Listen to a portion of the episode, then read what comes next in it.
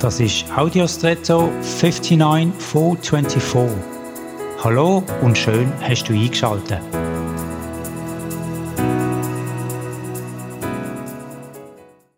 Vor einigen Monaten habe ich mir während einem Klinikaufenthalt aus Ton oben mal Geschirr getöpfert. Ich habe seitdem fast täglich das Obenmal zu mir genommen. Es ist mir ans Herz gewachsen, das Geschirr. Aber vor kurzem ist meiner Frau kaputt gegangen. Das hat mich sehr geschmerzt. Ich habe so viele Erinnerungen damit verbunden. Ich habe es loslassen. Es gibt keinen gleichwertigen Ersatz. Es ist nichts Grosses, hat kaum materiellen Wert, aber trotzdem. Mir fällt das Loslassen teilweise sehr schwer, aber es setzt mich auch frei und schenkt mir die Gelegenheit, mich für Neues zu öffnen.